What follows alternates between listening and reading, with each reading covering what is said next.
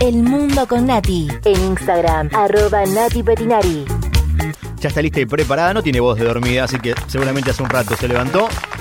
Nati Petinari, arroba Nati Petinari en Instagram. Así la encuentran a nuestra capa absoluta en política internacional. Bienvenida, Nati, ¿cómo estás? Hola, buen día, Fran. Hace Y bastante. rato que estoy despierta. ¿Viste? ¿Viste? Se te nota. Te conozco tanto que hasta me doy cuenta cuando tenés voz de dormida y cuando no la tenés. ¿Hay matecitos por ahí o no? No, no, a la mañana por ahí no tomo tanto mate. Porque te agarra una Más acidez rabiosa, ¿o no? ¿O porque no- Claro, sí, Claro. también. Claro. No, pero no me acostumbré, no, me- no, no sé. ¿Qué? ¿Pero va más por el tecito, el café o, o algo hay que tomar? Sí, tomo té, Ah, generalmente té. está bien. Sí, té con leche. Está muy, pero muy bien. Vamos a hablar de lo que está ocurriendo por estos días en los Estados Unidos de Norteamérica. Sí, sí. eh, bueno, este jueves cerró la convención demócrata. Eh, Joe Biden, finalmente candidato oficial a, a presidente por, por el Partido Demócrata, habló en la última de las cuatro noches, que fue el jueves, empezó el lunes la convención. Es la reunión de delegados, las convenciones que denominan a la fórmula del partido, que por el coronavirus se tornó en un gran espectáculo televisivo, pero virtual, digamos Claro. no estaba en el estadio lleno de gente como siempre. Y, y bueno, Joe Biden ha pasado todos estos meses mandando mensajes grabados desde el sótano de su casa. No estuvo dando entrevistas, ni conferencias, ni viajando por el país. Le vino bien en realidad, porque tiene casi 78 años, va a cumplir. Claro. Entonces, bueno, y vos fíjate que pensaba en 78 años, él tuvo años, como 40 años de carrera política, si no más, este, y este fue el discurso como hasta ahora el más importante de su carrera política. Y fue un enorme desafío personal porque mm, este, habló Obama el miércoles y él tenía que cerrar el jueves. Obama es uno de los mejores oradores del país.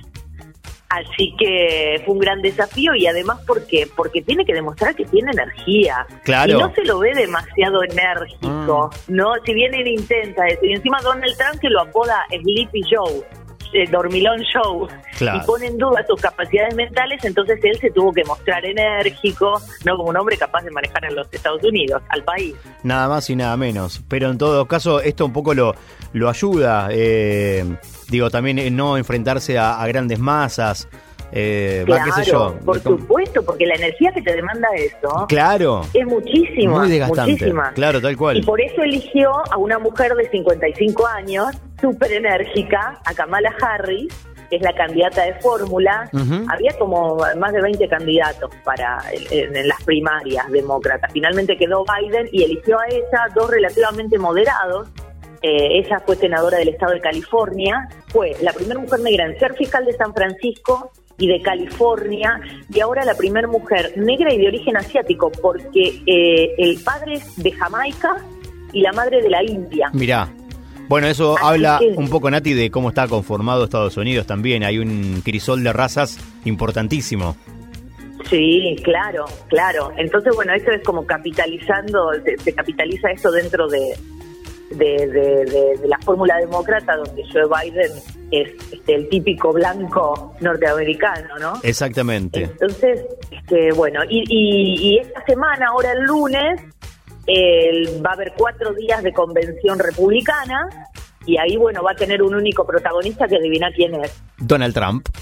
Claro, Donald Trump. Este, así que bueno, vamos a ver qué pasa. Con malas noticias ya viene, porque esta semana el desempleo volvió a subir de las personas que piden subsidios, que tiene que ver con el coronavirus básicamente. Y además porque detuvieron al que fue eh, ex asesor, él dice que él fue clave para que Donald Trump llegue al poder, y algo de razón tiene, que es Steve Bannon. Ajá. No sé si te acordás de Steve Bannon. Es No, un no me- personaje. Si lo detienen porque eh, se lo acusa de que estafó a millones de, de donantes de una organización que se llama We Build the Wall, construimos el muro, que Sí. supuestamente recaudaba fondos para construir el muro en México, Claro. pero el muro nunca se construyó. Exacto, eso sí me acuerdo muy bien. Claro, y recaudaron más de 25 millones de dólares. Bueno, él le dio todas estas ideas de derecha. Él se jacta de que la derecha más derecha de Trump eh, eh, es de él. Claro. ¿no? Él la lidera. Claro. Entonces, bueno, por eso está acusado. Pero es el ideólogo después de que estuvo como en la Casa Blanca ocho meses con Trump. Ajá. Es un desparramo cuando trabajó con Trump, porque los mismos, dentro del mismo gabinete de Trump lo acusaban de que le filtraba información a la prensa, de que alentaba internas dentro del gabinete. Completo. Un desparramo tremendo. Claro. Completo este señor. Entonces Claro. que hay un documental, pero no lo pude ver, no lo encontré. Se llama Steve Bannon, el gran manipulador Wow. Este eh, que debe estar muy bueno. Lo, lo quería ver anoche para recomendarlo, pero la verdad que no lo encontré en internet. Ajá. Después de que él salió de la Casa Blanca, empezó a agitar a, a las nuevas corrientes eh, nacionalistas de derecha mundiales, como por ejemplo la de Brasil, Claro. ¿no? Claro. Este, y la derecha europea, pero él se reunió con Ernesto Araujo, el, el ministro de Relaciones Exteriores de Brasil, con Eduardo Bolsonaro, El ¿no? hijo de Jair, Eh, exactamente, claro, del presidente de Brasil. Así que, mm, que bueno, eh, básicamente eh, eh, hay que prestarle atención a este señor. Claro. Y bueno, Donald Trump lo que hizo esta semana fue viajar, está tratando de recuperar el terreno perdido en las encuestas de, de intención de voto, con un discurso que volvió al viejo discurso de anti-inmigración ilegal y se fue a la frontera con México, Arizona. ¿no? Y, y, bueno, volvió a decir que México va a pagar el muro. Dice, o va a ser mediante un peaje de vehículos que crucen la frontera o pagando un impuesto a las remesas que los mexicanos le mandan a los familiares. Este, así que volvió ese viejo discurso Claro. para tratar de, de- de ganar un poco de votos. Eh, no sé si escuchaste que esta semana dijo que él hubiera vendido Puerto Rico por Groenlandia, lo hubiera intercambiado. No, no te puedo creer. No escuché eso, pero sí lo que escuché, Nati, este, y por eso quería consultarte. Si no me equivoco, es el 3 de noviembre, la fecha de las Sí. elecciones en, en Estados Unidos. El mismo Trump, el presidente de Estados Unidos, eh, medio como que deslizó que él eh, puede no llegar a reconocer, en caso de perder las elecciones, de no reconocer las elecciones, de denunciar que puede haber fraude. Eh, ¿Puede ser algo así? Es, es muy Ay, fuerte. ay, ay. Eh, y son cosas que él va tirando, a ver claro. cómo repercuten en la sociedad. O sea, es Claro. la sensación que me da a mí. Ajá. Porque acá el gran tema está que con la pandemia la gente le va a votar o no le va a votar. No sabe, tiene mucho miedo. Y viste que está esto del, del voto por correo. Se puede desbordar la oficina de correo, es lo que dice Donald Trump. Entonces, que, que no va a ser un, un- va a ser muy difícil que el recuento esté el día de la elección, Claro. ese 3 de noviembre o al otro día, y Trump lo que se focaliza es decir, bueno, esto puede tardar semanas, meses, o quizás Ah, nunca, claro. exagerando. Sí, sí, sí, sí, tal cual. Entonces, ese es el gran miedo. Ah, ok, ok. De re- Y él sí, obviamente, va tirando todas esas cuestiones a ver si, a ver cómo pegan en la sociedad, a ver si el rebote para qué lado va. Claro, entiendo. No, no creo que se atreva. Claro. No creo que No, se es muy fuerte. Además, él como, como presidente debería ser el primero que este, resguarde la democracia y, y obviamente Bueno, y pero respete el resultado de una elección. que sería lo ideal. Claro, pero no. como es Pero Donald no. Trump, no. No. Y bueno, las últimas encuestas le dan una ventaja de cerca de 8 puntos con Joe Biden a nivel nacional. Pero, por ejemplo, donde él estuvo en Arizona, eh, 3,5, ¿no? Eh, se reduce a la mitad y le había ganado a Hillary Clinton Claro. hace cuatro años. Y ahí él mismo, Trump, reconoció por primera vez que los resultados podrían ser ajustados. Claro. O sea, está un poco asustado. Sí. De todas maneras, él cambió cambió su, su eh, jefe de campaña, ¿no? Claro. Pero Y él me- comenzó a remontar un poco en la Bueno, claro, digo, porque hasta hace unos meses el panorama era desastroso para Trump y evidentemente ahora ya no, no tanto. Sí, bueno, iba cambiando, puede Claro. pasar de todo de acá hasta noviembre, ¿no? Claro, claro. Este, pero bueno, este, no sé si viste, bueno, lo de lo de Puerto Rico es una risa, ¿no? Porque Mm. a- alguien en sus cabales, no, esto no puede pasar. Pasó en el 2017, se conoció ahora. ¿Vos te acordás cuando él fue, que pasó el huracán? Me acuerdo del huracán, no me acuerdo que Trump haya Bueno. ido a Puerto Rico. No, ¿cómo no te acordás? Fue y, y le tiraba papel higiénico a la gente. No. Fue este, muy comentado porque, bueno, nada, daba la imagen de, ¿no? Del, ri- horrible. del ricachón, del millonario que, que, que, que da su, Claro, despe- digamos, lo que le sobra, sus desperdicios a, a los más necesitados, una cosa así. Claro. Bueno, y en esa oportunidad dijo que el Caribe era sucio y pobre y que estaría bueno cambiarlo por Groenlandia, porque justo también había surgido la idea de, de comprar Groenlandia, qué sé yo. Así que bueno, son cosas que se van conociendo, a veces no puede pasar. Le recordamos a la gente que Puerto Rico es eh, un estado dependiente de los Estados Unidos, una cosa así, la isla de Puerto Rico que está en una, eh, digamos, eh, geográficamente muy cerquita de los Estados Unidos, es una isla del Caribe, pero además pertenece a los Estados Unidos. Es un estado asociado. Un estado asociado, exactamente. Exacto. Sí, sí, sí, Claro. sí, sí. ¿Que tiene su, Este, propio, ¿Tiene su propio presidente o, o- o rige también Trump? No, tiene su propio Bien. gobernador. Gobernador, claro, está bien. Tiene el gobernador de- Sí, pero mm, este, no tiene voto en el Congreso de los Estados Unidos. Ah, bien, ok, entiendo. No tiene capacidad de voto. Claro. No es un estado más norteamericano, es un Claro. estado libre asociado. Claro, perfecto, perfecto. Nati, eh, nos queda un poquito de tiempo, eh, si lo podemos resumir, pero quiero que me cuentes porque es de película.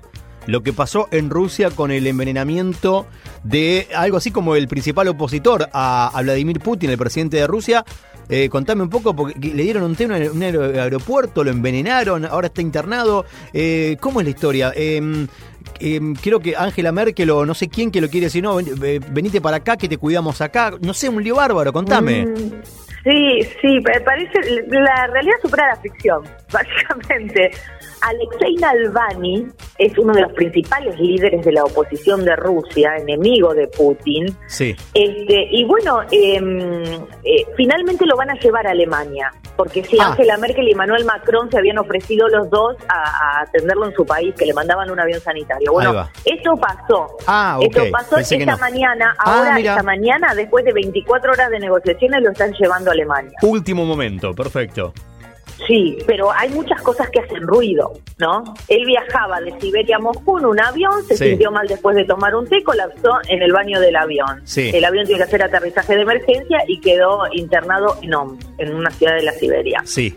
Más tarde dieron precisiones del estado de salud y dijeron que tenía un envenenamiento tóxico, ¿no? Creemos que fue envenenado con el té, eso es lo que se, se conoció y todo, y que el veneno fue absorbido más rápido el líquido estaba caliente. Pará, porque además no sería la primera vez que ocurre esto en Rusia. No. Eh, ya han, envenenado con té a otros. Otra Guilla Murano. Sí, una cosa de locos.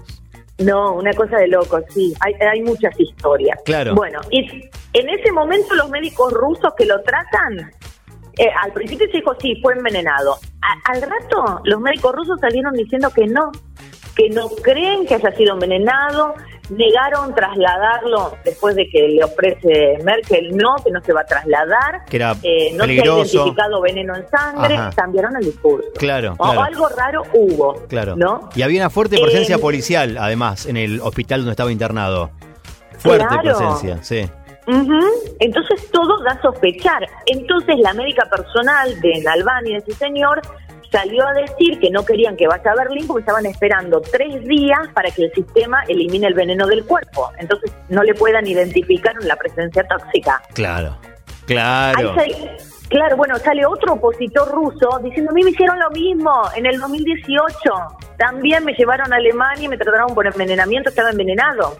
Bueno, el tema es que este señor, que en Albany es un abogado conocido por sus campañas anticorrupción contra altos funcionarios del gobierno, Exacto. críticas muy abiertas a Putin. Ahora, hace unos meses, por ejemplo, él tenía una fundación anticorrupción y expuso muchos casos de corrupción de funcionarios del gobierno, bueno, hasta el nivel más alto del gobierno, Sí. digamos. Y el mes pasado tuvo que cerrar esta fundación porque le hicieron una demanda que los devastó económicamente de un empresario muy cercano al Kremlin. Ajá. Claro. Y, tam- y también en el 2017 a él tuvo quemaduras químicas en un ojo, unos individuos le arrojaron un líquido en la cara. Ah, por el En el chabón. 2000 sí, y no, y en el 2019, el año pasado, en una manifestación, eh, lo, lo llevaron preso todo y lo tuvieron que internar porque decían que tuvo una alergia, qué sé yo, terminó en el hospital, dijeron que estaba envenenado por algún tóxico. Eh, es, eh, parece de novela. Eh, él en el 2013 tuvo, él apareció en unas manifestaciones porque tiene mucho carisma este señor, entonces empezó a ganar notoriedad. Y cuando se presenta en el 2013 para competir de alcalde de Moscú, eh, tuvo un segundo puesto muy sorprendente, competía con alguien del gobierno de Putin, entonces bueno, ahí empezó a cobrar notoriedad. Y imagínate que los medios locales lo ignoran, entonces él se maneja por YouTube, tiene Claro. más de 4 millones de seguidores, ¿viste? Le es muy duro ser Claro, opositor claro. en Bueno, Rusia. Y no sé, y ahora con el envenenamiento ni hablar. Nati, muy completo lo de hoy. Estados Unidos, Rusia. Después, por supuesto que subimos eh, esta charla, la convertimos en una especie de podcast para que puedan escucharlo directamente desde nuestras cuentas. Arroba franco.merlo. ¿Y la tuya, Nati? Eh, arroba Nati Petinari, con I latina y doble T. Perfecto. Que termines bien. Bueno, en realidad recién empieza el fin de semana, así que tengas un excelente Sí. fin de semana, mi querida amiga. Un placer, como siempre, escucharte. Lo mismo, lo mismo, Fran, y hasta la semana que viene. Un besote. Chau, chau. Un beso, chao. Chau.